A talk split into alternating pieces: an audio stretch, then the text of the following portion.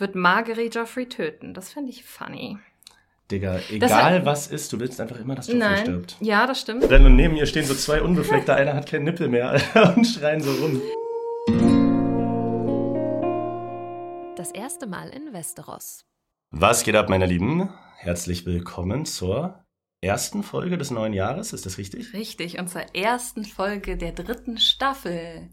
Und der zweiten Folge der dritten Staffel. Und der zweiten Folge der dritten Staffel. Ersten Podcast-Folge, so mäßig. Wie Ja. war Silvester? Äh, super. Ähm, mehr habe ich dazu nicht zu sagen. Hast du geböllert? Nein. Brav. Ich auch mache das nicht für die Tiere. Nee, ich auch nicht. Tatsächlich. Dieses Jahr, das, äh, ich glaube, zweite Jahr in Folge, wo ich das hatte. Stimmt nicht. In Österreich habe ich eine Rakete abgeschossen, aber ansonsten nicht geböllert, denn die Tiere sind ja traumatisiert für Aber- ihr Leben und daran wollte ich mich nicht beteiligen. Diesen Podcast hören auch Leute wahrscheinlich jetzt im Sommer gerade. Weißt du, es gibt ja bestimmt Leute, die auch später drauf stoßen und die denken sich jetzt sowas labern, die können die bitte da sofort anfangen mit der Podcast-Folge. Das interessiert mich null. Los geht's. Ich wollte ein bisschen Private Shit hier reinbringen. Was hast du heute an?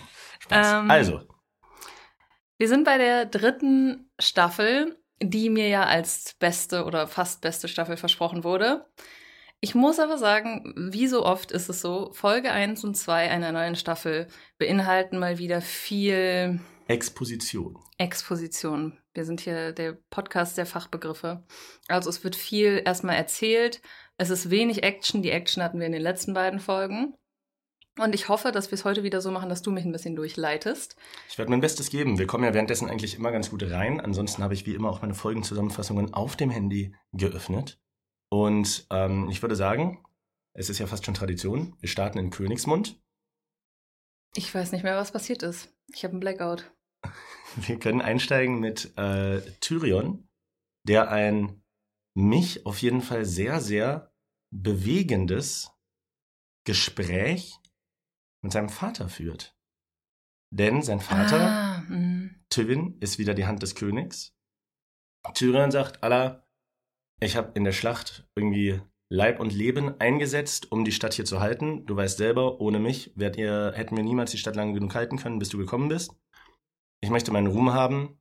Ich will Casterlystein, den ja, Hauptsitz der Lannisters, um den sich sehr, sehr, sehr, sehr viel schon gebalgt wurde im Laufe dieser Serie. Ich habe das Gefühl, Balgt? Sagt man das so? ja, das sagt man so. Oh, habe ich noch nie gehört. Ein Braveheart, während ihr dabei seid, um äh, euch um Longshanks Reste zu balgen. Aha, Ähm, okay. Irgendwie werden vielen Leuten viele Burgen versprochen und keiner kriegt sie. Na doch, also hier der, Peter Baelish wurde doch auch schon Harrenhal versprochen. Ja, der ja. kriegt die doch.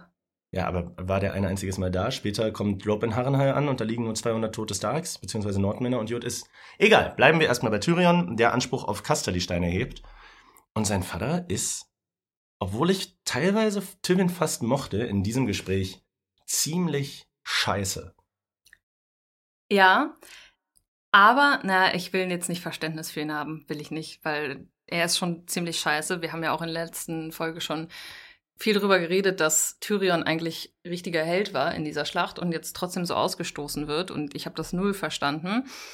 Wir lernen jetzt so ein bisschen, dass sein Vater nicht nur, also was wir schon wussten, ist ja, dass er von ihm enttäuscht ist, weil er für den Tod seiner Mutter indirekt verantwortlich ist, Mhm. weil sie bei seiner Geburt gestorben ist.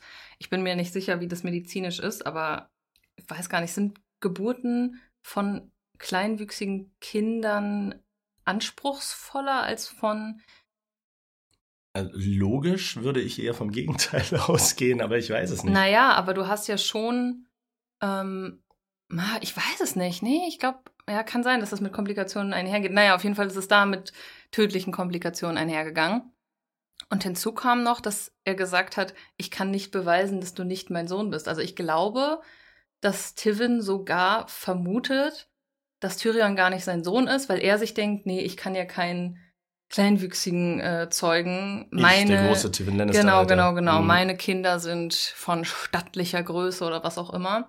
Womit er aber, äh, womit er aber quasi auch indirekt ja zugeben würde, dass es möglich wäre, dass seine Frau ihn betrogen hat. Mhm. Trotz alledem hält er sich, wie er eben ist, an die äh, Statuten und an die Vorgaben, was äh, sein Stand so von ihm verlangt. Er sagt, du darfst den Lannister-Löwen haben, weil du nun mal mein Sohn bist. Ne? Du darfst unter diesem Banner sein, du hast Reichtum und du kriegst die ganzen Vorteile, aber ich werde dir nicht mehr geben, als ich von rechts wegen muss, du blödes Arschloch. Kasterlistein wirst du niemals von innen sehen und jetzt verbiss dich, Hund. Aber wer bekommt Kasterlistein? Weil Tyrion sagt doch irgendwie, Jamie kann es nicht bekommen, weil der ein Ritter ist und die dürfen irgendwie nichts erben. Weil er in der, äh, in der Stadtwache ist. Ah, okay. Und die dürfen nichts erben. Genau. Ja. Die Goldrücke dürfen, glaube ich, keinen eigenen Grundbesitz haben oder so. Und seine Schwester ist ja schon Mutter des Königs. Allerdings, okay, man könnte sagen, dem König wird es dann noch zuteil, also seinem Enkel. Und wird sich zeigen, vielleicht. Ich Ja. meine, Männer sind ja länger zeugungsfähig als Frauen. Vielleicht hat der Tywin auch noch ein bisschen was vor. ne? So als Frau mit 60 ist schwierig, als Mann mit 60 kannst du auf jeden Fall äh, kannst du noch was in die Welt schießen. Boah, das glaube ich aber nicht. Mal sehen. Wir werden sehen, wo es hinführt. Ähm, des Weiteren äh, wartet Shay nach diesem niederschmetternden Gespräch auf Tyrion. Er sagt abermals, ey, du musst aufpassen. Mein Vater, äh, Ah ja, stimmt. Der Vater sagt noch, er will irgendwie die nächste Hure oder Prostituierte, die sich zu Tyrion ins Bett legt, will er töten. genau, er hat dann aber die falsche da. Wenn du dich erinnern magst. Tyrion erschreckt sich total.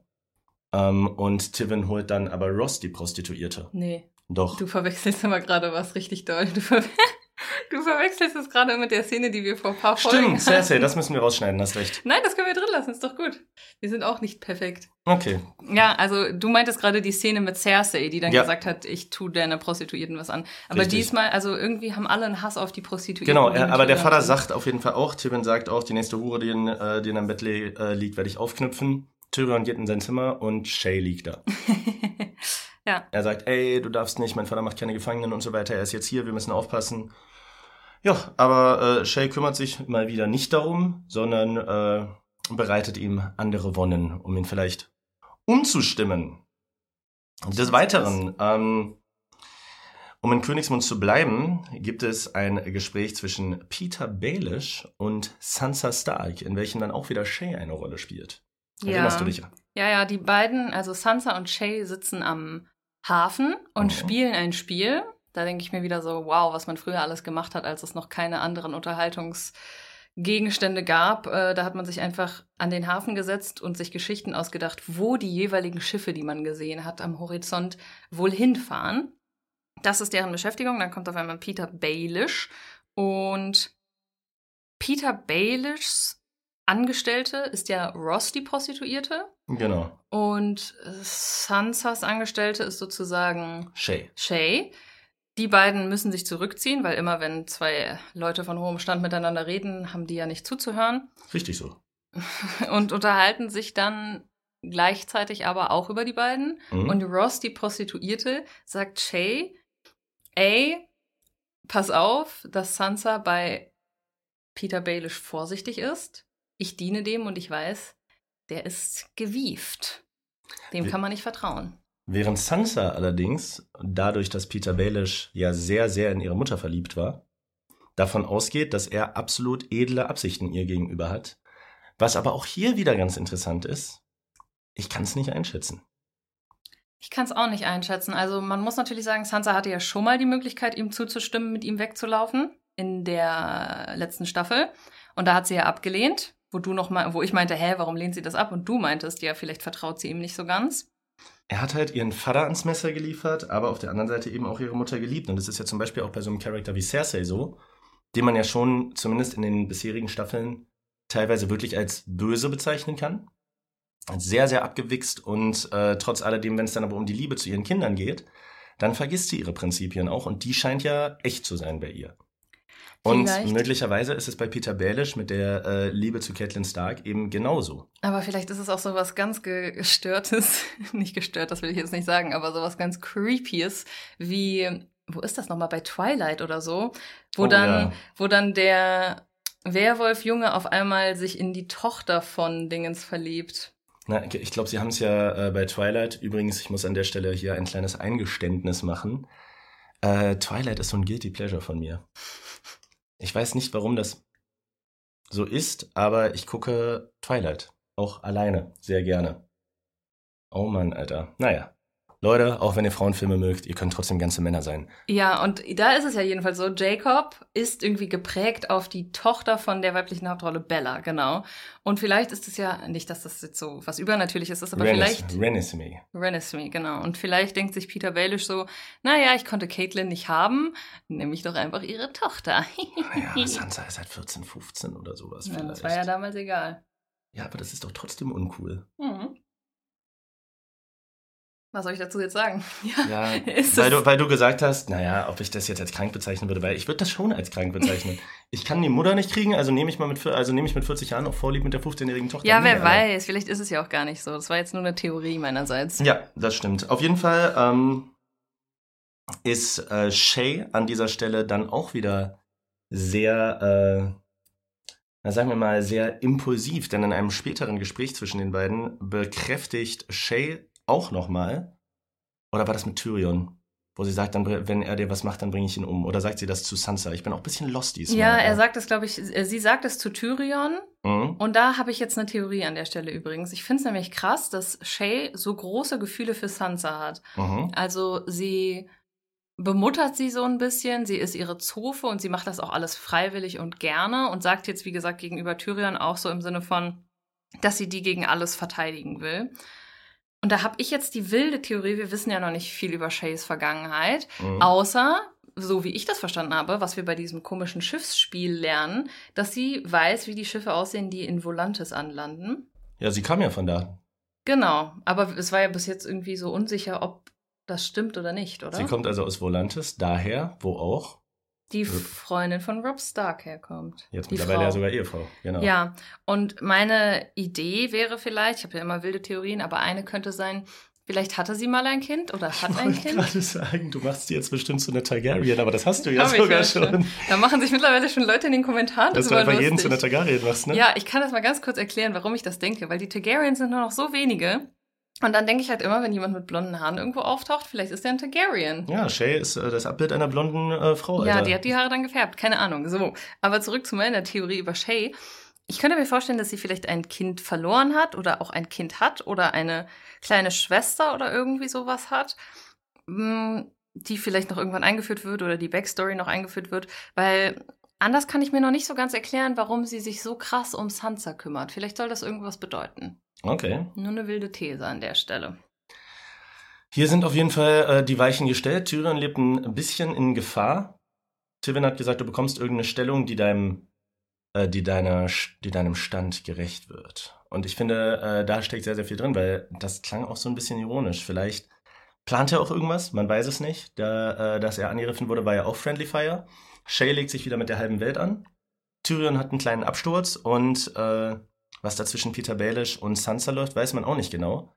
Ähm, es gibt aber natürlich noch einen anderen Plot, den ich dieses Mal sogar tatsächlich deutlich interessanter fand. Und jetzt kommen wir auch wieder in die Spur. Sorry, wir hatten heute ein bisschen Startschwierigkeiten. Mir steckt Silvester noch in den. Knochen und äh, ja, ich bin ein, zwei Mal durcheinander gekommen. Aber jetzt kommen wir zu einer Figur, die eingeführt wird, die ich persönlich, und ich werde nicht sagen gut oder schlecht, aber sehr, sehr interessant finde. Denn, und jetzt müssen wir ein bisschen ausholen, Margery macht sich sehr, sehr, sehr, sehr gut darin, bei Joffrey zu schleimen. Die beiden sind durch die Stadt unterwegs. Margery steigt bei einem Waisenhaus aus der Sänfte aus und macht da richtig einen auf Mutter Therese, Alter. Ja, also sie ist so ein bisschen die Prinzessin des Volkes oder will sie auf jeden Fall sein. Sie macht genau das Gegenteil von dem, was die Lannisters machen, die sich ja immer als etwas Besseres ansehen und sagen, man kann nur mit harter Hand herrschen. Ich glaube, Cersei hat sogar in dieser, in dieser Gruft während des, während des Krieges und der Belagerung zu Sansa gesagt, du kannst die Leute nur unter Kontrolle haben, wenn sie mehr Angst vor dir haben als vor dem Feind. Irgendwie sowas in der Art. Und ja, Margery, die ja jetzt die neue Frau an Joffreys Seite ist, sieht das irgendwie anscheinend total anders und denkt sich, ich bin die Königin, die für das Volk da ist, geht da zu den Waisenkindern, redet mit denen, sagt denen, ach, wie toll ihre Väter waren, auch wenn sie keine Ritter waren, sie sind für das Land gestorben und wir werden immer für euch da sein.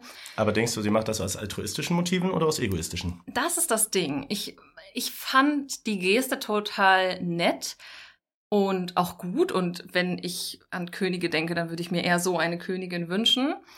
Ich muss aber sagen, dadurch, dass es so überzeichnet schleimerisch war, im Sinne von, sie läuft da durch den Matsch und ihr Kleid wird dreckig und so, bisschen so Prinzessin Diana-Vibes, aber im übertriebenen Sinne, könnte ich mir vorstellen, dass es auch eine List ist oder eine Taktik. Aber ich meine ganz ehrlich, besser so und das als Taktik nutzen, als überhaupt ein böser Mensch zu sein. Und deswegen ist sie mir bis dahin noch sympathisch. Werbung.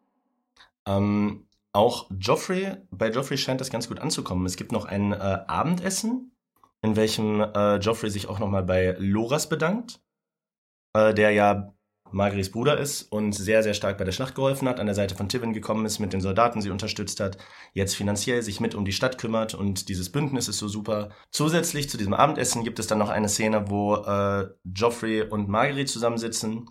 Joffrey Margaery so ein bisschen versucht aufs Korn zu nehmen wegen ihrer Beziehung zu Renly Baratheon, auf diese Gerüchte eingeht, dass er homosexuell ist und so weiter und so fort. Ähm, sie das aber ganz, ganz schnell abwendet, obwohl Joffrey sie ja eigentlich angreifen will, indem sie ihm Komplimente macht, über seine Armbrust spricht, die Joffrey ja sehr wichtig ist und sagt, oh, was für ein tolles, und kannst du mir bitte zeigen, wie man damit schießt? Also sie, die ganze Familie Tyrell und Margery auch, wickeln ihn ziemlich ein. Und das zeigt sich, und darauf wollte ich hinaus, auch in einer anderen Szene, in der Joffrey eingekleidet wird und die Stoffe, die seine Mutter ausgesucht hat, aber auf einmal nicht mehr haben will und sich darüber hinwegsetzt. Und das symbolisiert für mich so ein bisschen, ähm, das sind auch so Blicke, die Cersei Margery zuwirft und so kleine Spitzen, die kommen, dass der Einfluss von Cersei schwindet, während der Einfluss der Tyrells auf Joffrey immer größer wird und dass Joffrey selber eigentlich nur ein Spielball ist, in einer mächtigen Position, der aber selber nichts zu kamellen hat. Das wissen wir ja mittlerweile. Das bedeutet, es bahnt sich so ein kleiner Zwist an hier zwischen Margaery und Cersei. Das hätte ich letztes Mal, glaube ich, auch schon gesagt und es wird aber hier auf jeden Fall noch akuter. Ja, Cersei sagt ja auch sofort, also sie ist ja total auf der Seite von ähm, ja, diese Margery, die macht das mit den Waisenkindern nur um zu schleimen und das ist alles Taktik. Was ich auch interessant finde, ist, dass sie ihre Kleidung sehr stark kritisiert. Mhm. Also in der eben von dir genannten Abendessenszene ist sie ja auch anwesend und Margery hat da so ein Kleid an, wo ich glaube, die, die, der seitliche Bauch so frei ist durch einen Schlitz auf beiden Seiten. Und ich glaube, sie sagt dann sowas ist auch relativ die, tief ausgeschnitten, das Kleid, Ja, ja, irgendwie. Also wäre wär mir jetzt nicht aufgefallen, aber. Genau, sie macht dann so einen schnippischen Kommentar in die Richtung, dass der da ja wohl Stoff fehlt. Und Marguerite ist aber auch da sehr taktisch und nicht, dass sie das so schnippisch zurückweist, sondern sie sagt dann einfach, ach, wir sind in Rosendingens, äh, wo wir herkommen, da sind wir wärmere Temperaturen gewöhnt, ach, ich habe warmes Blut, äh, alles gut und so. Und genauso ist es auch in dieser Szene, wo Joffrey eingekleidet wird. Da hat er, glaube ich, so einen kleinen Lappen als Stoffsample und sagt, nee, das will ich nicht, das mit Blumen.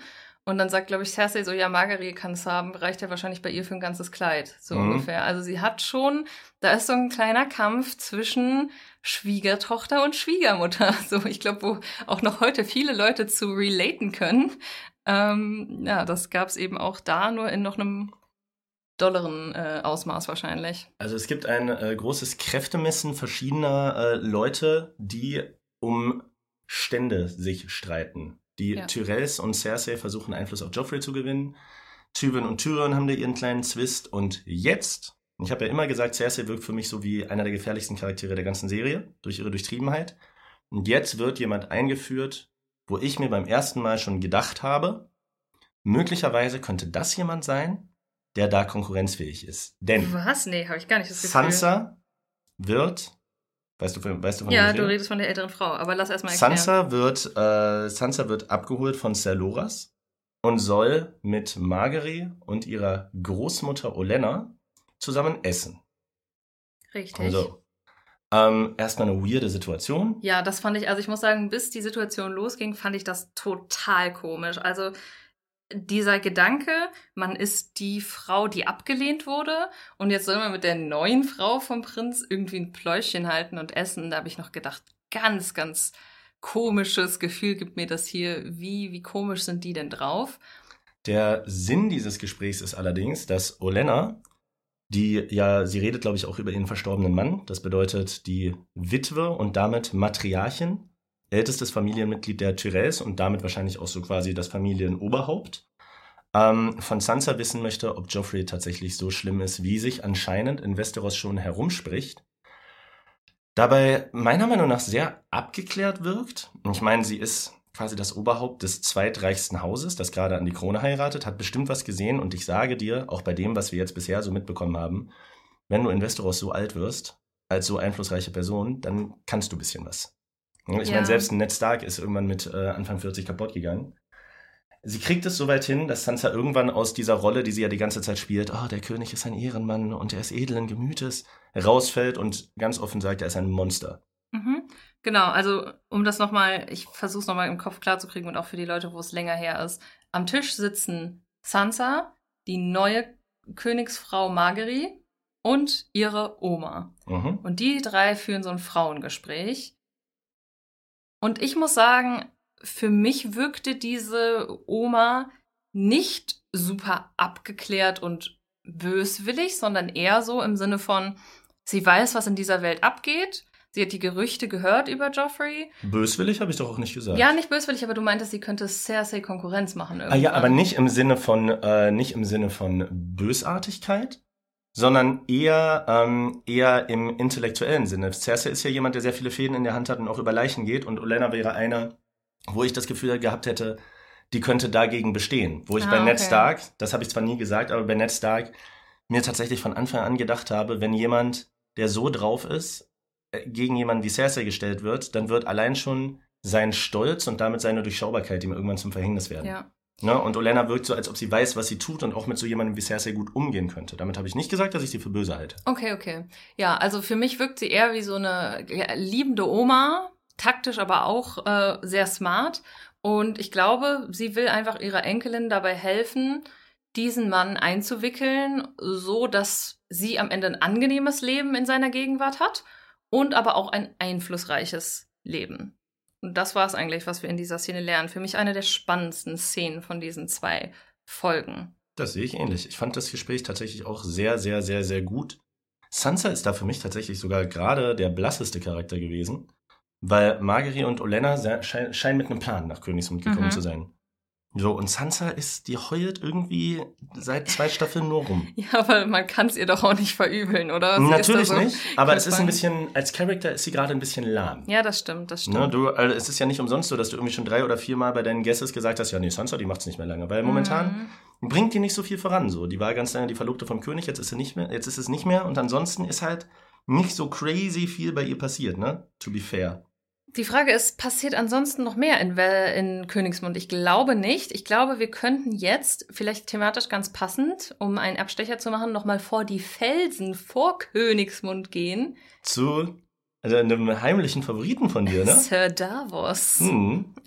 Warum, Der- warum guckst du so, während du das sagst? Uh. Weil ich das äh, Hat da jemand eine kleine. Vorliebe für Ritter? Nein, ich wollte nur sagen, ich habe letztens, äh, gar nicht so lange her, habe ich noch gesagt, der gibt mir ein gutes Gefühl. Der wirkt wie ein Ehrenmann, irgendwie so. Ähm, wird sich noch rausstellen, ob er das ist, aber wir sehen eben, er hat diese komische Schlacht mit dem Seefeuer überlebt. Er hat sich auf einen Felsen vor Königsmund im Wasser gerettet und wacht jetzt auf, total verkrustet von der Seeluft und so. Keine Ahnung, wie lange er da schon liegt, wahrscheinlich ein, zwei Tage. Und wird aber auch von Fischern sozusagen, die werden auf ihn aufmerksam, nehmen ihn mit aufs Boot. Und der Pirat kommt wieder vor, der auch in der Staffel 2 ganz am Anfang vorgekommen ist. Mhm. Ähm, der ja seine Flotte Stannis geliehen hatte. Ja, hat super funktioniert. Hat super funktioniert. Er hat seine gesamte Flotte verloren, oder zumindest ein Großteil davon. Ihm wurde im Gegenzug dafür Ehre versprochen. Aber, dass Stannis die Schlacht nicht gewonnen hat, hat er jetzt auch keine Ehre. Er ist sozusagen ziemlich wütend auf Stannis. Nichtsdestotrotz sagt Sir Davos aber, bringt mich zu ihm zurück. Also er ist auch ein bisschen so ein, in der Szene so wie so ein treu dover Hund. Er möchte unbedingt zurück zu Stannis und ihn, ihn weiter, keine Ahnung, ihm weiter treu sein. Aber das Einzige, was er leider schafft, er kriegt den Piraten dazu, ihn zu Stannis zu bringen, macht direkt Ansage an äh, Lady Melisandre, die bei Stannis ist. Und die ganze Sache geht sich damit aus, dass Ser Davos Seewert, oder in diesem Fall, ja doch, ich glaube, er ist schon zum Ritter geschlagen worden von Ja. Stannis, kein Plan, Sir Davos sagen die immer. ähm, in Kerker geworfen wird. Mhm. Wir müssen auch noch erwähnen, zuvor hat ja Sir Davos vom Piraten gelernt, dass Lady Melisandre auch irgendwie alle Kriegsgefangenen hat verbrennen lassen Mhm. oder irgendwie Die, sowas. die, die fangen ja an, am Strand Leute zu verbrennen. Dieses Ja. Leute verbrennen ist so ein Ding in Game of Thrones, Alter. Ich hatte das gar nicht mehr so ja, präsent, das dass Lied da. von Eis und Feuer. Ja, da werden einfach andauernd irgendwelche Leute. Mann, warum? Das ja, tut doch weh. Hä, der Herr des Lichts, sie sieht alles in den Flammen, natürlich muss sie die verbrennen. Ach, für die Penner, Alter. Aber ich fand's auch witzig, Sir Davos will ihr ja so die Stirn bieten und sagt, ey, du mit deinen scheiß Hexenkräften, du hast uns alle verarscht, wir haben nicht gewonnen. Und sie ist aber ganz clever und dreht das dann so, ja, Moment mal, Sir Davos, du wolltest doch, dass ich nicht mit an die Front komme. Du hast doch ähm, Stannis ausgeredet, dass ich mit an der Front Kämpfe, in Ja, Anführungszeichen. der war echt smart, ey. Mhm. Und deswegen hat das nun nicht geklappt. Wäre ich dabei gewesen, dann hätten wir gewonnen. Also sie hat auf jeden Fall die Waffen einer Frau und gleichzeitig noch das Big Brain, um da alle um den Finger zu wickeln. Absolutely right. Also Stannis ist weiterhin Lady Melisandre verfallen. Absolut. Seiner, der Mann, der eigentlich seine Hand sein sollte, hat zwei Wochen auf so einem Felsen, nee, zwei Tage hatten wir gesagt. Wie lange kann man da hängen, ohne zu, äh, ohne zu verdursten? Ich würde Zwei sagen. Tage, maximal drei vielleicht, sowas? So lange, wie man braucht, um zu verdursten. Ich glaube maximal drei Tage. Ja, ja, das meine ich ja. Ohne zu Genau, verdursten. Man ja. verdurstet ja zuerst. Ich glaube, meistens ist es sogar so, dass man dann irgendwann instinktiv anfängt, Meerwasser zu trinken, was das Verdursten mhm. beschleunigt. Könnte sein. Ja, er hat es auf jeden Fall geschafft, sitzt im Kerker und Stannis ist immer noch überzeugt davon, dass er, äh, dass er das Ding irgendwie nach Hause schaukeln kann.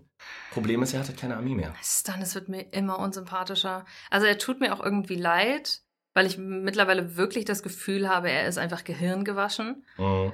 von Lady Melisandre. Aber er macht mich auch ein bisschen aggressiv, weil ich mir so denke, wie kann man so sein? Und was mich nach wie vor total interessiert, ist seine verdammte Frau. Über die wird dauernd geredet, auch in diesen Szenen wurde sie wieder erwähnt, aber sie wird nie gezeigt. Und ich frage mich, wer ist das? Haben wir die nicht schon einmal kurz gesehen? Nee, Nee? nein, ganz sicher nicht. Okay.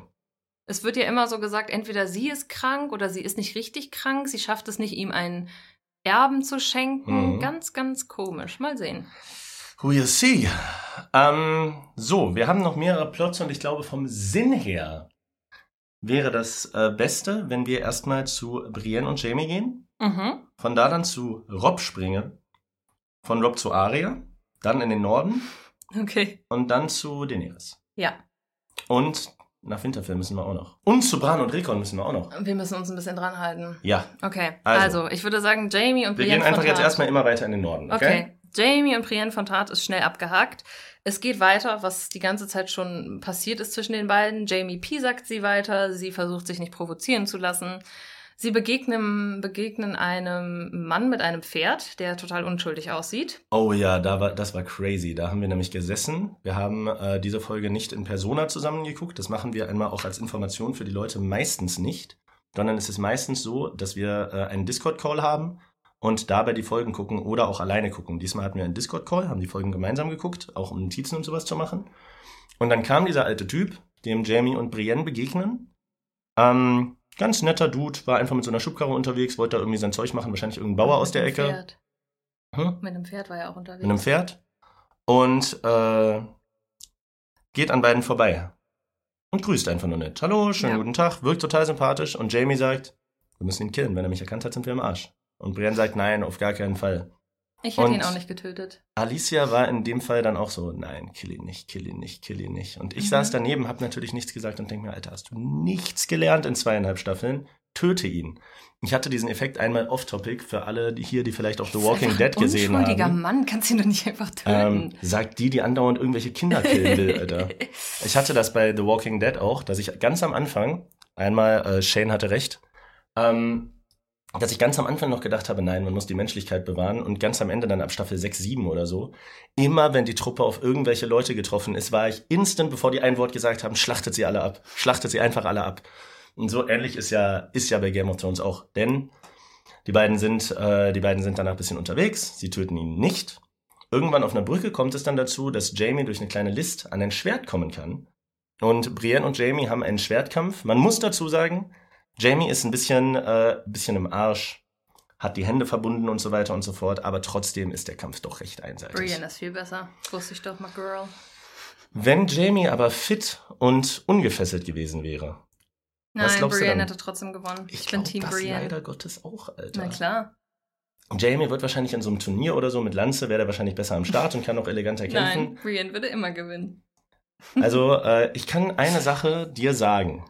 Hm? Nein, du sagst mir nicht. Doch, Was? das kann, ich kann dir Okay. sagen, weil äh, das passiert auch noch. Es gibt noch einen, äh, einen Moment in dieser Serie, ähm, ich glaube sogar in den nächsten Folgen, wo es einen äh, fairen Schwert-Zweikampf von Brienne geben wird, in dem wir sehen, wie gut oder nicht gut sie tatsächlich ist. Okay. So.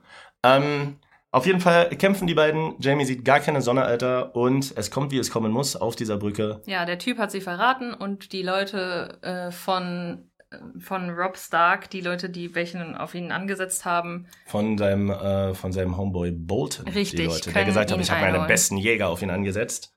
Die dann mit Hilfe dieses äh, Bauern Jamie erkennen, auf der Brücke So. stellen und gefangen nehmen. Jetzt will ich eine Sache sagen. Yes. Also, wir haben ja eben drüber geredet, dass äh, Brienne den hat laufen lassen und ihn nicht sofort töten wollte, Mhm, was dumm war, deiner Ansicht nach, Ja. was ich nicht finde. doch. Jamie hätte ihn getötet. Ich Töten, hätte was, töten, töten, ich hätte töten, was viel Besseres gemacht. Ich habe nämlich den Big Brain Move, den ich gemacht hätte. Ich hätte einfach dem Typen das Pferd abgenommen und wäre dann mit Jamie geritten. Weil wie viel schneller wären die gewesen? Der Typ hätte nicht so schnell äh, jemanden suchen können und man hätte ihn nicht umbringen müssen. Das ist doch eigentlich die perf der perfekte Mittelweg. Die hätten sich zu zweit auf das Pferd geschwungen und wären schon fast am Ziel, wo sie hätten sein sollen. Aber naja, Und genau deshalb bringen es Frauen in der Serie auch so weit. Weil Das Richtig. ist, ne? Ich will umbringen, Kopf ab. Und du denkst dir, ey, wie kann ich das Beste aus der Situation machen? genau. Gib ihm, ja, wäre nicht schlecht gewesen. Okay, weiter zum nächsten Plot. Was haben wir noch? Sie sind jetzt eingefangen von den Leuten von. Rob. Nein. Ja, von dem anderen Typen da, aber aus Robs Ja, Team. genau. Ähm, dann gehen wir doch zu Rob. Rob, äh, das erste, was passiert, ist, dass Rob nach Harrenhal kommt und sich eigentlich auf eine Schlacht einstellt. Genau. Und da aber er findet in Harrenhal tot. einfach gar nichts außer 200 tote Nordmänner und sonst ist kein Schwanz da. Einer hat überlebt. Den pflegen sie noch. Weißt du noch, wie der heißt? Nee, hab ich vergessen. Kyburn. Okay, und der wird ihnen wahrscheinlich demnächst dann sagen, was passiert ist, ne? We'll see, denn äh, wir kommen nicht so viel dazu, darüber zu trauern, denn ähm, es erreichen zwei Nachrichten. Rob Stark, der seine Mutter nach wie vor äh, als Gefangene auch hält, vielleicht auch um seine Leute ein bisschen, äh, ein bisschen zufrieden zu halten, denn gerade Karstark, der äh, seinen Sohn verloren hat, schiebt den ultimativen Absturz auf Caitlin Stark. Ich kann's verstehen, ich kann's verstehen, Alter. Du hast einen Gefangenen, der killt deinen Sohn und die Mutter von deinem König lässt ihn frei. Absturz, nachvollziehbar.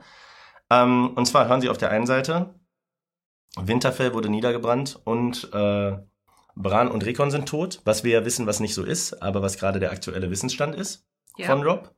Und voll random, Caitlins Vater ist tot. ja, stimmt. Der ist auch gestorben. Und deshalb machen die sich jetzt, äh, machen die sich jetzt auf den Weg zur äh, Beerdigung, wo ich mir denke, Rob fängt langsam so ein bisschen an, taktische Fehler zu machen. Hätte ich nur in meinem Kopf das Gefühl, weil, ja, nee, wenn ich im Krieg bin und der Vater von meiner Mutter, ne, die mir gerade sowieso schon voll in die Suppe geschissen hat, stirbt, Mhm. klar, scheiße gelaufen. Aber du hast einen Krieg zu führen, Alter. So, du hast auch noch, äh, ne, du Ja. hast noch eine Schwester aus Königsmund, die dir rausholen kannst, die nicht 700 Jahre alt ist. Ich glaube halt, in dieser, in diesem Epos hat halt Religion und so noch einen viel höheren Stellenwert. Und klar, seine Mutter hat diesen Mann seit sieben Jahren oder so, sagt sie, nicht gesehen. Aber ich glaube, dadurch, dass wir so viele Rituale rund um den Tod haben, wir wissen ja zum Beispiel, die Dothraki müssen ihre Leute verbrennen, damit die in den Himmel kommen und sowas. Ich glaube schon, dass denen sowas dann so wichtig ist, dass sie dafür andere Sachen links liegen lassen. Also ich weiß jetzt nicht genau, wie das ist, aber vielleicht Mhm. ist einfach in deren Religion das Trauern um Tote eine ganz, ganz wichtige Sache und dementsprechend muss das dann gemacht werden. Aber auch seine Hochzeit mit Talisa ist so, Bro, du hattest einen Deal. Du bist König. So, du hast, äh, du, du hast irgendwie Jamie nicht halten können, auch wenn es die Schuld von deiner Mutter war. Dann heiratest du gegen, äh, gegen die Abmachung, die du mit dem hast, der dich über die Brücke hat äh, laufen lassen. Und jetzt reitest du einfach weg, um einen alten Typ unter die Erde zu bringen, den selbst deine Mutter, die dich verraten hat, seit sieben Jahren nicht gesehen hat. Ja, er hat halt vielleicht auch ein bisschen dieses Teenager-Ding. Der soll Lannisters schlachten. Sollen wir noch, sollen wir noch kurz über die Szene reden zwischen Talisa, und Caitlyn.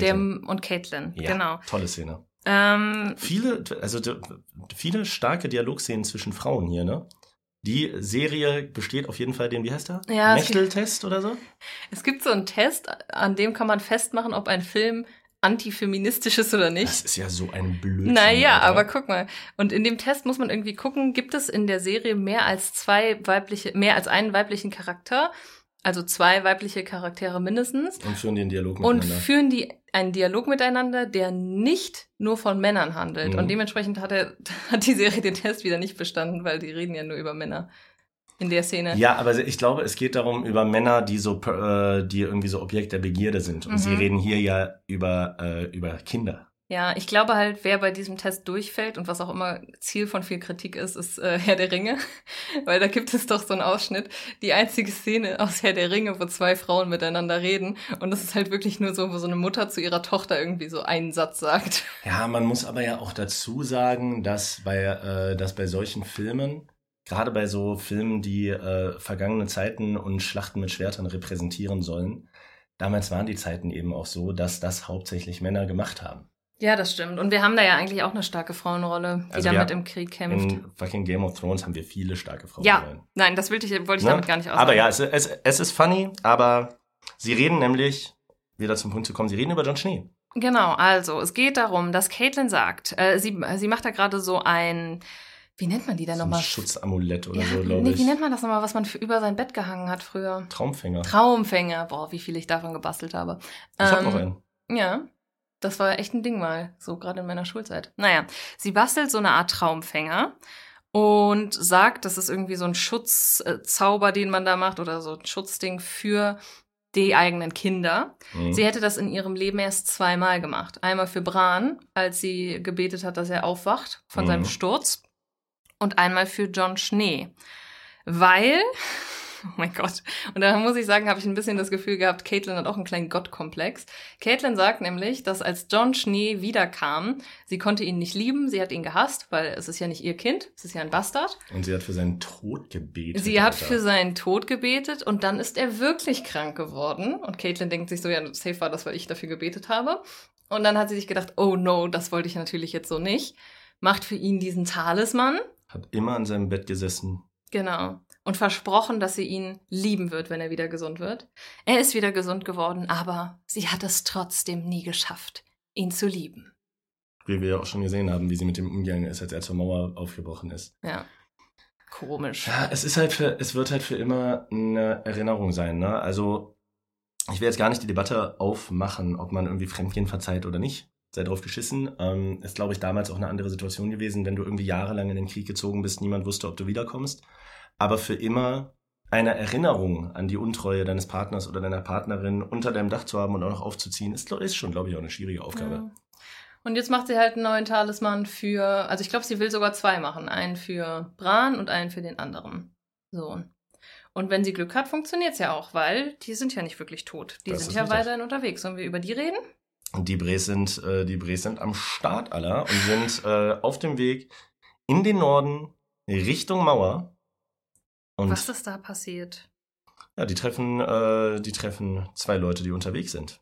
Naja, also Richtig Bran. random wurden die eingeführt. Die waren auf einmal nee, da. nee, nee, nee. Bran hat ja vorher von denen die ganze Zeit geträumt. Ja, das stimmt. Aber Ja. wie sie gekommen sind, meine ich. Genau. Man weiß noch nicht so viel drüber. Ja, also Bran hat in seinem Traum immer so einen Jungen gesehen.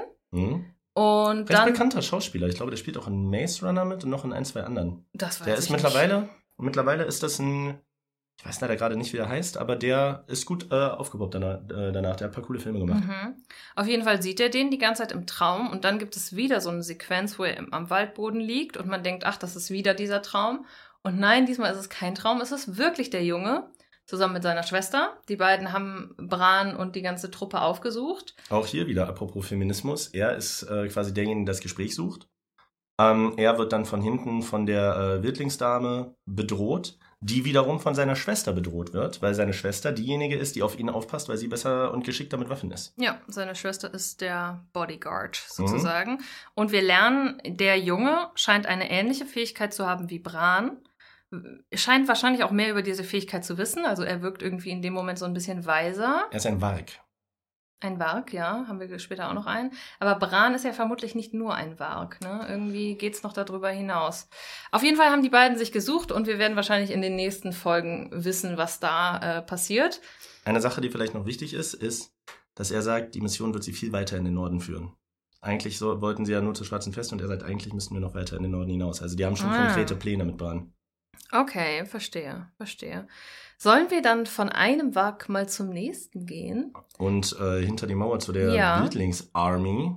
Weil wir lernen nämlich genau dort, was ein Ich ist. finde es voll geil, dass du heute äh, jeden neuen Handlungsstrang mit Wir lernen anfängst. Echt? Als ob wir so eine Wissenssendung Oh. Entschuldigung, das wusste ich nicht. Manchmal muss ich auch sagen, ich höre diesen Podcast im Nachhinein und denke mir dann manchmal so, bei so gewissen Wörtern, die man oft verwendet, so, ah, habe ich schon wieder dieses blöde Wort gesagt. Ich habe oft Hasse nicht gesehen, glaube ich. Ja, ja, ja, irgendwie Mhm. so. Naja, also äh, um, wir gehen gleich auf den restlichen Plot hinter der Mauer ein, aber wir lernen auf jeden Fall dort bei den Wildlingen im Norden gibt es auch einen Warg Mhm. äh, und das ist eine Person, die sich irgendwie hinsetzen kann, dann werden die Augen verdreht, die Augen sind dann nur noch so weiß und dann geht die Person mit ihrem Bewusstsein in einen tierischen Körper. Genau. Und dieser Wag macht es so, dass er in eine Krähe geht, die da oben irgendwie kreist.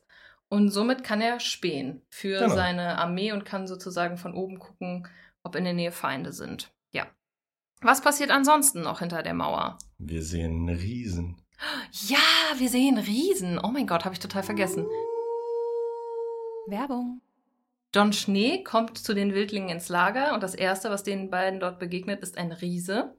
Ich finde es immer interessant, wenn wir Fabelwesen sehen in so Epen, wie das jeweilige Epos sich dieses Fabelwesen ausmalt. Weißt du, wie der Riese für mich aussieht? Wie? Wie die Zwerge aus Herr der Ringe, einfach nur in riesengroß. Aber so von der Form her und so weiter. Wenn du Gimli Mhm. Mal fünf machen würdest, dann hättest du einen Game of Thrones Riesen. Kopfform, wie er sich bewegt, mit dem Bart und dem Burm und dem Helm und so. Ja. Der könnte, wenn der, wenn selber Typ gleiche Proportionen in ganz klein, könntest du, äh, könntest du nach Moria schicken. Ja, das stimmt. Also, was ich interessant finde, ist, ich habe das Gefühl, oft werden Riesen als zwar große Wesen, aber auch sehr bullige, breite Wesen dargestellt. Zum Beispiel in Harry Potter ist das der Fall. Der Typ ist aber eher schlank gewachsen wie ein normaler Mensch, einfach so groß wie drei Menschen und gibt mir eher so, wirkt so ein bisschen wie so ein Troll aus Harry Potter, von der Größe und von den Gesichtszügen. So, der Arme, Oder? Alter. Naja, aber Also ich würde ich würd nicht in einen Einzelkampf mit ihm gehen wollen. Sagen Nee, mal das so. nicht. Aber die sagen ja auch irgendwie so, ja, der Riese, pass auf, der ist einfach gestrickt. Wenn man den zu lange anguckt, dann wird der wütend, weil er irgendwie schüchtern ist und den das verunsichert.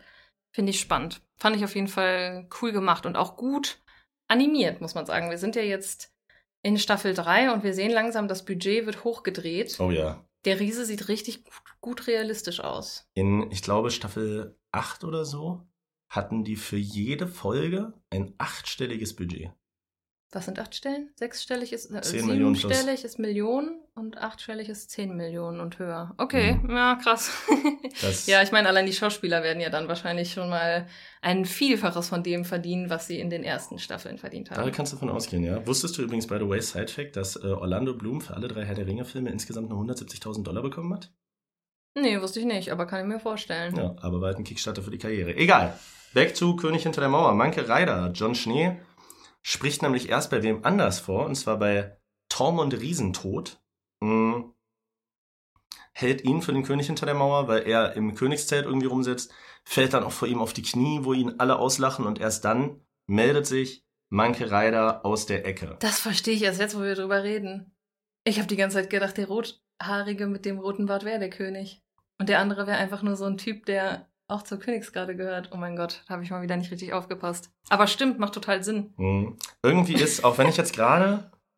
Ah doch, ein Beispiel habe ich, dass äh, Hagrid erst die ganze Zeit Dursley vollquatscht und dann kommt Harry erst aus der Ecke. Irgendwie ist das ein oft genutztes Mittel, mir fällt gerade leider kein konkretes Beispiel ein, Ja, dass Leute erst den Falschen vollquatschen, so den Bodyguard oder so, und dann absolut. zeigt sich erst, okay, nein, ich bin's eigentlich, ich wollte nur erstmal hören, was du zu sagen hast von außen als Unauffälliger. So. Mhm.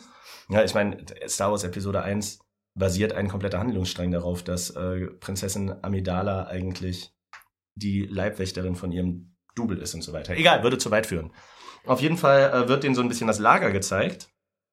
Und es scheint das erste Mal zu sein, zumindest in jüngerer Vergangenheit, dass es so eine große Wildlingsarmee gibt. Denn Manke Reider erzählt John ähm, natürlich erstmal, dass er selber auch früher bei der Nachtwache war. Das war uns ja schon bekannt.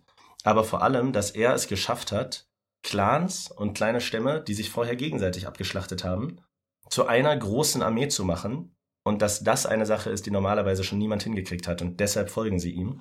Und das hat mir ein bisschen, du weißt, mein Lieblingsfilm, das hat mir ein bisschen William Wallace Vibes gegeben, der unter englischer äh, in Braveheart unter englischer äh, Besatzung die ganzen kleinen Stämme der Highlander zu einem großen äh, Heer geformt hat. Ja, ähm, also Manke Reiter sagt auch irgendwie, es gab, es gibt sieben verschiedene Sprachen in, diesem, in dieser großen Wildlingsarmee. Teilweise können die sich gegenseitig überhaupt nicht leiden. Alle hassen zum Beispiel die Höhlenbewohner. Es gibt wohl eine Art von Wildlingen, die nur in Höhlen wohnen. Mhm. Aber er hat es mit dem ganz bekannten Sprichwort geschafft, was ich so oft zitiere, ist der Feind bekannt, dann hat der Tag Struktur. Und auch dem Gedanken, den ich oft habe, ich denke mir ja manchmal so, habe ich glaube ich auch, weiß ich gar nicht, ob ich in dem Podcast schon mal drüber geredet habe, aber ich denke mir so, wenn die Welt, die wir hier haben auf diesem Planeten, auf einmal von Aliens angegriffen würde, ich glaube, dann könnten alle Leute, alle Menschen ihre kleinen Kabeleien beiseite legen. Ich glaube, dann würde es weniger Krieg auf der Welt geben, weil man einen gemeinsamen Feind hätte. Und dann würde man sich denken, wir sind alle Menschen und das ist der Feind. Der Feind meines Feindes ist mein Freund, ne? Äh, ja, genau, so ungefähr, genau. Ja. Und genau dieses Phänomen haben wir dort im kleineren Stil. Die sind sich zwar alle nicht wohlgesonnen, aber wenn die weißen Wanderer wiederkommen oder wer auch sonst, dann kämpfen auf einmal alle miteinander. Was eigentlich glaube, eine schöne Sache ist. Die Grundstimmung ist so ein bisschen, habe ich ja letztes Mal schon gesagt, die haben da irgendwann eine Mauer gebaut und wir müssen hier in einer kalten Einöde leben, wo irgendwie gefährliche Sachen sind und die anderen machen sich da ein schönes Leben. Fickt euch, weil die haben in der Theorie auch die Truppenstärke, zur Mauer vorzumarschieren, in der Theorie. Wir wissen, die Nachtwache besteht nur noch aus ein paar hundert Mann. Und Manke Reiter hat da, was werden das sein, zehntausende Leute um sich rum. Klar, ja. ja also es wäre eine potenzielle werden. Möglichkeit, dass Manke Reiter auch kommt und attackiert. Ja. Wer noch attackiert, sind die weißen Wanderer. Ja, warte, wir gehen von da aus zu Richtung Sam. Genau, der äh, nachdem er ja letztes Mal von dem weißen Wanderer blöd angeguckt wurde und die ihn aber in Ruhe gelassen haben, warum auch immer, ähm, endlich im Schneegestöber einen Bruder sieht, einen Bruder der Nachtwache. Er rennt auf ihn zu und der Bre sitzt da und hat seinen eigenen Kopf in der Hand und ist offensichtlich tot.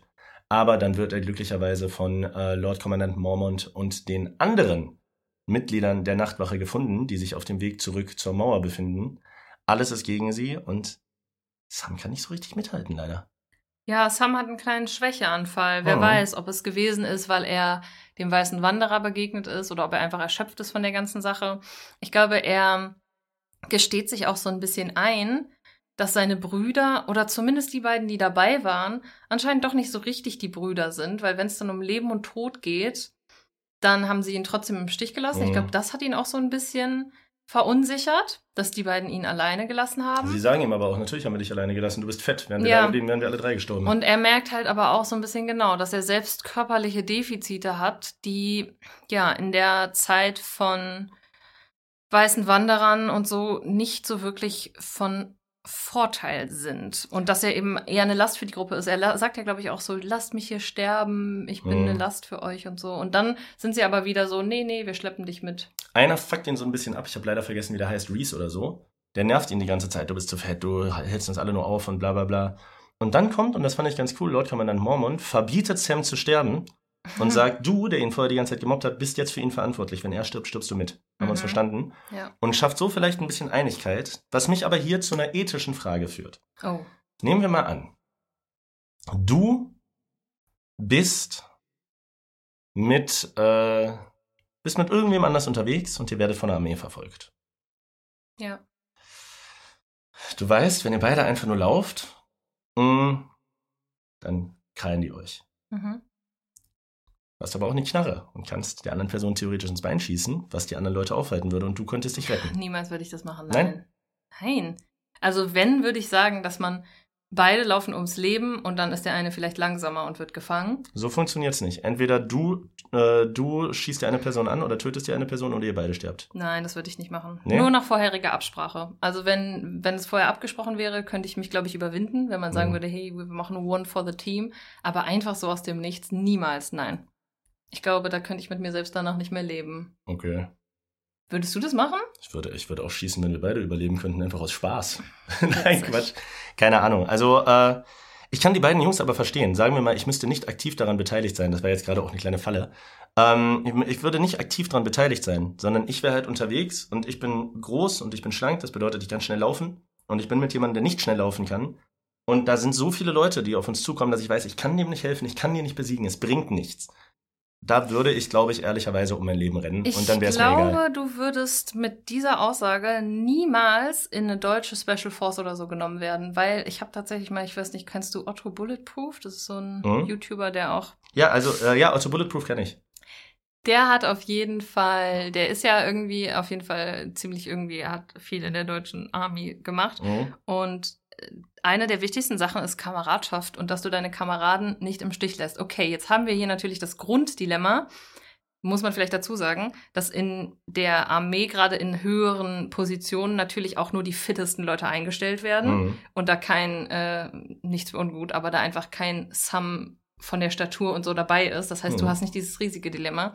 Aber grundsätzlich gilt schon, du lässt keinen Kameraden im Stich. Das Nie. ist, ja, das ist aber ja auch was anderes, weil zur Nachtwache, wie du schon sagst, kommt ja einfach jeder. Ja, das ist halt das Ne? Problem. Und Wenn ich, ja. wenn ich mich freiwillig für eine Armee verpflichten würde Mhm. und würde in Gefecht geraten, so, dann würde mir natürlich mein Moralverständnis auch sagen, wenn da ein Bruder von mir angeschossen wird, mit dem ich die Ausbildung zusammen gemacht habe, wir kannten alle das Risiko, würde ich bei dem bleiben und versuchen, den irgendwie rauszuholen. Aber in einer Situation von einer zusammengewürfelten Bande von Verbrechern, Stimmt, stimmt von ja. denen einer körperlich einfach nicht in der Lage ist und du hast überhaupt, du hast keine Möglichkeit zu gewinnen, sondern du, es ist einfach nur Selbstmord, der dadurch ausgelöst wird, dass jemand anders, der körperlich nicht fit ist, da in der Sache ist, ich wäre auch weggelaufen. Mhm.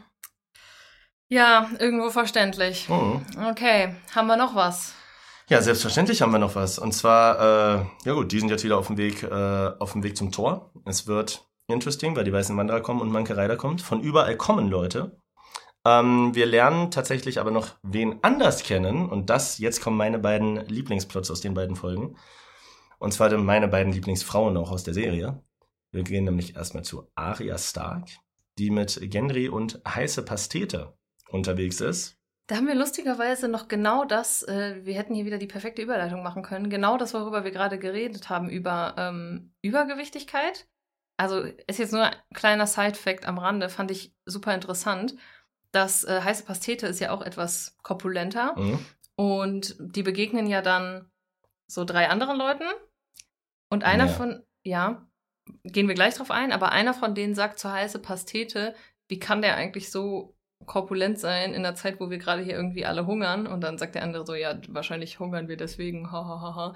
ähm, aber ja, es ist halt schon irgendwie eine Seltenheit. Ja. In, in dieser Welt. Okay, wem begegnen Sie da? einem Typen, beziehungsweise mehreren Typen, Typen, die mehrere irgendwie Typen. was drauf haben. Einer von denen mh, zeigt kurz seine Bogenschießkünste und sie sagen, ey, kommt mit uns, wir essen, wir tauschen uns aus, ihr könnt wieder gehen. Und sie wirken eigentlich erstmal wie Leute, die tatsächlich ein Interesse daran haben, sich um das Gemeinwohl zu kümmern. Also was sie, was sie so versuchen zu suggerieren, ist, wir sind die Bruderschaft ohne Banner, so heißt sie, und wir wollen uns quasi um das Land an sich kümmern. Wir sind keinem Haus verpflichtet, wir sind keiner Seite verpflichtet, sondern wir wollen irgendwie versuchen, alles im Gleichgewicht zu halten. Das ist wie ein bisschen Robin Hood-mäßig. Mhm. Ne? Ja. Und sie, sie wirken ja bisher, zumindest was sie in dieser Folge gemacht haben, auch cool, weil sie laden sie zum Essen und zum Trinken ein. Aria, heiße Pastete und Gendry und würden sie danach tatsächlich ziehen lassen. Ja, Aria ist frech, muss man sagen, Oh, zwischendurch. Ja. Aria Äh, ist immer frech. Aria tut wieder so, als ob sie, aber das finde ich wieder schön. Sie wird hier auch nochmal in ihre Schranken gewiesen. Mhm. Sie sagt, äh, ja, ich bin eine gute Kämpferin und so. Und dann gibt's einen kleinen Schwertkampf zwischen ihr und dem Anführer von den Leuten ohne Banner. Und sie ist halt sofort total unterlegen. So offensichtlich, ist ja auch gut. Also ich fänd's unlogisch, wenn, äh, ja, ein kleines Mädchen, was vor einem halben Jahr erst mit dem Schwertkämpfen gelernt hat, auf einmal besser wäre als ein ausgewachsener Mann, der das seit Jahren macht. Sie wird wahrscheinlich, sie wird so eine Sansa wird sie wahrscheinlich wegmachen, aber mit den Rittern ist kein Mithalten leider. Ja, Dafür ist sie auch Und- einfach körperlich noch zu jung, das geht ja gar nicht. absolut, klar. Das Schwert sieht so aus, als ob ich das nicht mal hochheben könnte. Mhm. Kannst du wahrscheinlich auch nicht. Ne. Und ähm, was passiert dann? Genau, der Es Kampf ist zu Ende, sie will gerade gehen und dann kommt jemand zur Tür hinein in die Kneipe. Der Hund. Ja. Der Hund kommt rein. Die haben den Hund gefangen genommen, ne? So ein paar Leute haben den Hund gefangen genommen, glaube ich. Verstehe ich es richtig? Doch, die haben den doch aufgegabelt. Der Hund war alleine unterwegs. Ja. Wie schnell ist, überleg mal, da denke ich gerade erst drüber nach. Aria und heiße Pastete sind ja von Harrenhal Richtung Norden gegangen. Mhm. Der Hund ist von Königsmund Richtung Norden unterwegs. Wie schnell hat er die denn bitte eingeholt? Na, die haben ja ziemlich lange in Harrenhal festgesessen, muss man sagen. Und hatte der Hund, ich weiß es gar nicht mehr. Nee, hatte der Hund hat sich doch gerade erst entschieden zu gehen, nachdem hat, die Schlacht Hatte der war. Pferde? Ja, das weiß ich nicht, stimmt. Wahrscheinlich hat er ein Pferd, kann sein. Kütt da auf jeden Fall rein und sagt wortwörtlich, wie kommst du denn zu der Stark-Schlampe? Echt? Hat er es so Mhm. gesagt? Hab ich schon wieder verdrängt. Was die Verhältnisse natürlich ein bisschen ändert, weil jetzt ist Arya nicht einfach nur irgendeine Vagabundin, sondern jetzt ist Arya die Tochter von Ned Stark und dieser Name hat noch ein bisschen was zu bedeuten. Wir lernen aber nicht, was weiter passiert. Nee, das lernen wir dann, äh, wenn wir die nächsten Folgen gucken. Ja, da wird erstmal ausgeblendet und der Plot ist vorbei. Was glaubst du, was passiert? Naja, jemand wie Arya Stark ist ja von Wert und könnte mir vorstellen, dass äh, sie deswegen gefangen genommen wird. Wie stehst du mittlerweile zum Hund eigentlich? Was hältst du vom Hund? Ich habe ja schon mal gesagt, dass er, glaube ich, netter ist, als man denkt. Gerade auch, weil er Sansa so Avancen gemacht hat, was natürlich auch sein könnte, weil Sansa eine Frau ist. Wer weiß. Ich glaube, es ist wie so häufig hier, wenn man versucht, die Hintergründe zu verstehen. Er ist ein Typ, der von seinem Bruder misshandelt wurde. Er steht im Schatten seines Bruders, schätze ich mal zusätzlich, auch wenn wir das jetzt noch nicht so thematisiert haben, aber sein Bruder scheint der Stärkere zu sein. Und dementsprechend kann ich so ein bisschen verstehen, wo er herkommt. Und er hatte wahrscheinlich kein einfaches Leben. Nichtsdestotrotz muss man natürlich sagen, die Taten, die er so begeht und die Leute, die er so abschlachtet, und er ist ja auch ein bisschen blutrünstig und so, das kann man natürlich nicht gut reden. Da hast du absolut recht. Ähm, ich finde auch, das ist ein sehr ambivalenter Charakter. Ich mag Dinge an ihm, ich mag Dinge an ihm nicht. Ähm, du wirst wahrscheinlich im Laufe äh, der nächsten Folgen auch ein bisschen verstehen, warum. Sagen wir es mal Okay. so. Wird gut. Lass uns zum letzten Plot kommen. Ja, Mann, bester Plot, Alter. Wir, wir lernen einfach die Unbefleckten kennen. Wir lernen erstmal, das finde ich viel spannender, dass äh, auf einmal äh, aus heiterem Himmel die Drachen von Daenerys einen Wachstumsschub hatten. Hm. Kennst du das, wenn man so als Kind so Wachstumsschmerzen hatte? In Klar. den Beinen und so? Oh ja, habe ich das immer war noch teilweise. übelst schmerzhaft. Oh Gott, okay. Ähm, die müssen hier Wachstumsschmerzen des Todes haben, weil die sind irgendwie im Vergleich zur letzten Staffel einfach mal so. Lass uns mal kurz generell darüber reden. Die Drachen sind gewachsen, aber auch Bran, wenn wir den uns angucken, der ist ja ungefähr einen Kopf größer geworden und Mhm. ist auf einmal so pubertär. Ich weiß nicht, wie viel Zeit zwischen Staffel 2 und Staffel 3 lagen in der Theorie. Also Naja, Tyrions Wunde ist auch schon eine Narbe geworden. Also ein bisschen was wird das gewesen sein. Ich weiß es aber leider auch nicht. Ja, aber es ist ja auch interessant vom Dreh, vom Drehen her, dass halt, wie gesagt, die Kinder teilweise schon deutlich älter geworden sind in der Eine- Drehpause. Einige Wochen werden dazwischen sein. Vielleicht auch einige Monate. Na, Monate, würde ich sagen. Mhm. Also, naja. Ja, die Drachen sind erwachsen geworden, können sich ihr eigenen Fisch fangen und rösten. Und das ist so cool, wie der den Fisch aus dem Meer holt und dann in der Luft schon brät und dann einfach auffuttert. Das ist Ja. die, die Drachen, der, voll die zivilisierten Tiere. Normalerweise, wenn du so einer Katze Fisch gibst, die futtert den einfach. Gollum auch. Und auf den Tisch dann halt ein Fisch, so saftig, süß. Und der Drache röstet sich den einfach. Er hat richtig Stil, Alter. Fehlt nur noch, dass der mit Messer und Gabel isst. diese Parodie. Ja, Gollum kann ich. Wir sehen uns auch ähnlich. Sie kommen zu den Unbefleckten auf die Insel. Und äh, Daenerys will sich dort eine Armee zusammenstellen. Wir lernen folgendes. Ich versuche es mal zusammenzufassen, okay? Ja. Die Unbefleckten leben auf einer Insel, ähm, auf der Männer zu Maschinen gemacht werden. Oh yes. Ähm, es gibt eine Ausbildung, irgendwie nur jeder vierte der Männer überlebt diese Ausbildung überhaupt. Ein Teil der Ausbildung ist es, einer Sklavin auf dem Markt ihr Kind abzukaufen und es dann vor ihren Augen zu töten, was, glaube ich, sozusagen den Mann so kaltherzig lassen werden soll, dass es ihm scheißegal ist, das Kind Mhm. einer Mutter vor ihren Augen zu töten. Wuhu, herzlichen Glückwunsch. Diese, diese Übermacht, nee, Übermacht kann man nicht sagen, dieses, dieses Kalt, Kalte wird nochmal präsentiert Hm. von dem Mann, dem die Armee, glaube ich, gehört, indem er sagt, yo, guck mal, ich kann dem Typen hier den Nippel abschneiden und er wird sich nicht rühren. By the way, die ganzen Leute stehen auch schon seit drei Tagen hier in der Sonne rum und werden bald umfallen, weil sie einfach meinem Wort horch, also ganz, ganz es sind, komische es sind quasi Maschinen. Sie sind quasi abgerichtete Maschinen so. Sie sind auch alle Eunuchen, Mhm. vielleicht auch interessant. Auch da, Alter, viele, viele Eunuchen in der Serie unterwegs, ne? Ich ziehe jetzt mal wieder meine Parallelen, wie ich sage, jeder ist ein Targaryen. Vielleicht ist ja. Vielleicht sind das alles Targaryens. Nein, nein. Vielleicht ist ja Lord Var Varisch, Varisch? Varys. Varys. Vielleicht ist der ja ein ursprünglicher Unbefleckter, der es geschafft hat zu fliehen. Könnte ich mir Achso, vorstellen. ich dachte, der wäre jetzt auch ein Targaryen. Hast du Lord Varys schon mal zu einem Targaryen machen? Nein, aber ich könnte mir vorstellen, dass, Lord Varys vielleicht mal zu den Unbefleckten gehört hat, Mhm. diese harte Ausbildung machen sollte, seine primären Geschlechtsteile, weil wir wissen noch nicht, wie er die verloren hat. Das bleibt immer noch ein Geheimnis. Mhm. Es wird sogar mal angesprochen, dass es noch ein Geheimnis ist. Und wer weiß, vielleicht ähm, ist er ja von dieser Insel geflohen. Könnte ich mir vorstellen. Möglich wär's. Auf jeden Fall äh, möchte der Dude beleidigt Daenerys auch die ganze Zeit vor der äh, Übersetzerin. Sie kriegt es natürlich nicht mit, dass, äh, dass sie beleidigt wird. Ähm, Stimmt, und, auf einer anderen Sprache, ne? Genau. Äh, möchte am nächsten Tag wiederkommen, um zu besprechen, ob sie äh, die Unbefleckten jetzt kauft oder nicht, weil sie braucht auf jeden Fall eine Armee, Alter. Die Dothraki kotzen ja alle das Schiffe und viele Leute hat sie nicht mehr. Was würdest du sagen? Deal or no deal? Würdest du zuschlagen? 8000 Unbefleckte? Ich weiß gar nicht, wie viel die kosten sollen, hat keiner gesagt. Die hat doch gar nicht das Geld. Hat die das Geld? Du wirst sehen. Sie werden die klauen. Hm, Sie werden 8000 Männer klauen. Weichen sind gestellt, wie immer in den ersten beiden Folgen. Eine Sache haben wir vergessen. Was denn?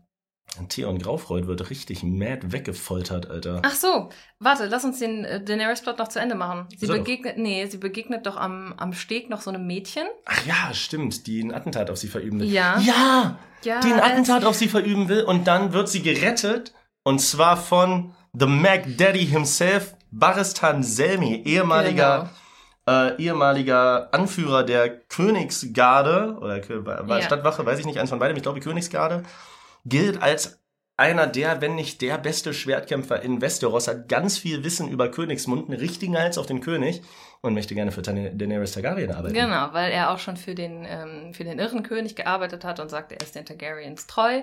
Dieses komische Mädchen, was sie in eine Falle locken sollte, um das noch zu erwähnen, war der Tote von den 13, ne?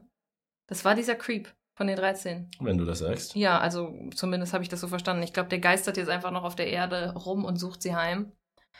Naja, das dazu.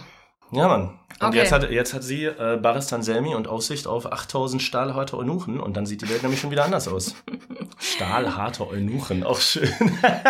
Wow. So, was haben wir vergessen? Was Theon? Graufreud. Ach so, Theon Graufreud, der existiert auch noch. Der ist gespannt ans Andreaskreuz. Ne? Okay, wenn du sagst, dass das so heißt, ich kenne mich in der Ja. BDSM-Szene nicht Hä? so aus. Ich habe einen Führerschein. Das ist das Kreuz, was Ja, an, an, ist, an Bahnübergängen ist steht. schon gut, ist schon gut. Das Andreaskreuz steht an Bahnübergängen und warnt vor Bahnübergängen. So. Und an so einem Kreuz ist er gefesselt. An einem Bahnübergang auch? Nein, an einem normalen Kreuz. Währenddessen bekommt er auch, was bekommt er? Er bekommt eine Schraube in den Fuß gedreht, ne? Ja, er bekommt eine Schraube in den Fuß gedreht und so Flöcke hinten unter die Fingernägel Ja, gerammt. oh, ganz eklig. Er wird gefoltert Ja, und die Kreuz. fragen ihn die ganze Zeit, was weißt du? Was ist Mhm. passiert? Und er weiß gar nichts. Ja. Ich weiß gar nicht, warum sie ihn fragen. Und dann erzählt er, ja, so und das und das. Ich wollte, warum hast du das getan? Ja, ich wollte es für meine Familie tun und ich wollte dies und ich wollte das. Ah, okay, danke schön. Jetzt haben wir unsere Antwort. Sie fangen weiter an, ihn zu foltern. Was weißt du? Warum Haben sie hast du ihn das getan? verwechselt? Auf jeden Fall, so oder so, äh, kommt am Ende die Reinigungskraft, wenn du dich erinnern magst, Richtig. und sagt, Habibi, ich komme heute Nacht, ich hole dich hier raus, deine Schwester hat mich geschickt.